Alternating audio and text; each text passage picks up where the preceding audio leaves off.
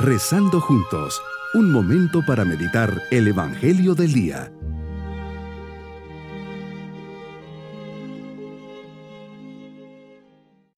Les saludo en este día lunes de la décima séptima semana del tiempo ordinario. Por eso en oración decimos, Señor, vengo a tus pies para darte gracias por todo lo que has hecho en mi vida y por el amor tan grande que me has tenido. Sé que muchas veces no he sabido corresponder a tan gran misericordia y por eso esta mañana vengo delante de ti para ofrecerte todo lo que soy. Sé que jamás podré corresponder suficiente, pero quiero darte todo lo que tengo y todo lo que soy. Pongo mi vida en tus manos para que hagas en mí lo que tú quieras. Pídeme lo que quieras, pues aquí estoy para hacer tu voluntad. Meditemos en el Evangelio de San Mateo capítulo 13 versículos 31 al 35. Jesús, hoy nos hablas del reino de los cielos y lo haces a través de parábolas.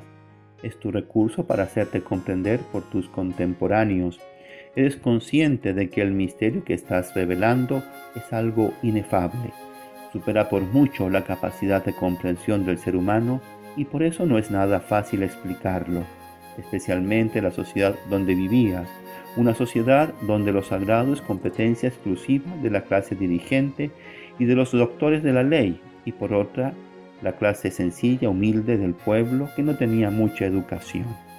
Proponer algo nuevo era condenarte al fracaso y a la muerte por blasfemia. Tu prudencia inicial se irá volviendo día a día más y más clara. A medida que vas, que vas llegando a tu hora, dirás quién eres y a qué has venido pero mientras llega esa hora, hablas en parábolas y las explicas a los tuyos. Así ha pasado en nosotros. Las realidades espirituales se nos presentan primero de forma infantil, cuando éramos niños, con cuentos, historias, Biblias con dibujitos. A medida que vamos creciendo se va haciendo más sólida y fundamentada nuestra fe.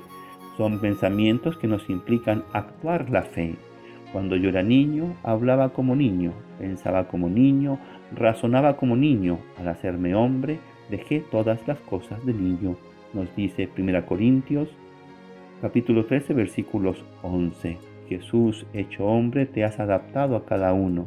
Nos has hablado para que te entendamos, mirando la experiencia y la cultura de cada uno.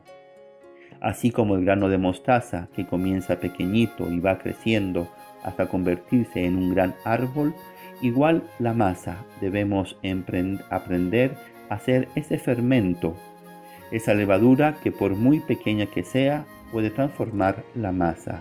Al inicio la levadura parece insignificante, pero cuando se mezcla con la harina y se le deja actuar, produce un efecto formidable. Así debemos ser nosotros los cristianos en medio del mundo. Si quiero ser levadura en mi sociedad, debo de comenzar a vivir mis principios cristianos, amor, fidelidad, generosidad, entrega, bondad, perdón, caridad, alegría, honradez. Todo ello irá logrando cambiar y mejorar nuestro mundo. Comparo los primeros años del cristianismo con la semilla de mostaza. Los cristianos eran una pequeñísima minoría, eran como un grano de mostaza que comenzaba a crecer, rodeado de mil dificultades pero debemos aprender de esas generaciones, de cómo se fueron multiplicando, fortaleciendo, fueron transformando la sociedad a través del ejemplo de sus vidas y anunciando a los demás el Evangelio. ¿Cómo haremos para que en nuestros días la fe se siga extendiendo y propagando? ¿Cómo lograr que la pequeña semilla de nuestra fe dé frutos grandes en nuestra existencia?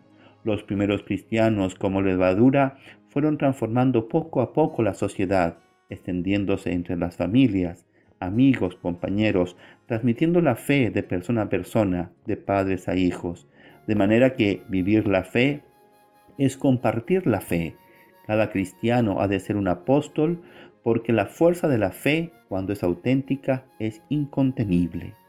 Como propósito en este día es ofrecer al Señor la pequeña levadura de mi vida, mirar dentro de mí y descubrir los talentos que el Señor me ha dado, unas cualidades que he de utilizar para ayudar a los otros a descubrir a Cristo, siendo así como el fermento en la masa.